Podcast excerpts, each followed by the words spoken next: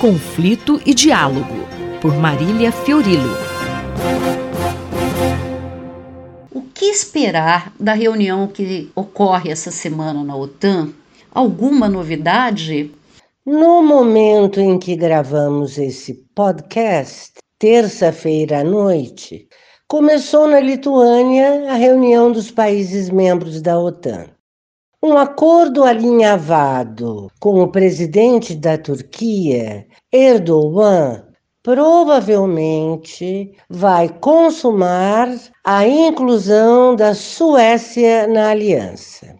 Erdogan sempre se ressentiu do acolhimento sueco aos curdos do PKK e aparentemente cedeu condicionando seu apoio à promessa de ser aceito na União Europeia.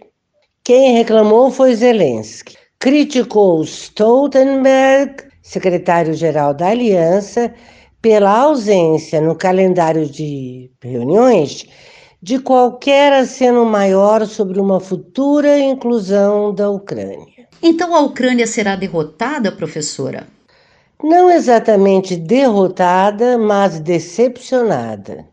É óbvio que não se esperava a sua inclusão imediata na OTAN, em meio ao confronto com a Rússia, pois isso implicaria numa declaração de guerra de todos os aliados contra o regime do Kremlin, algo que ninguém deseja.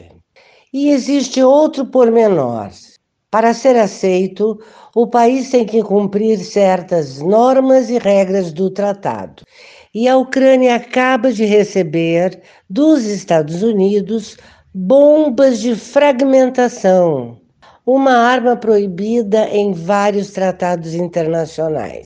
Se condenou muito a venda das cluster bombs, que foram banidas como as armas químicas, para os ucranianos.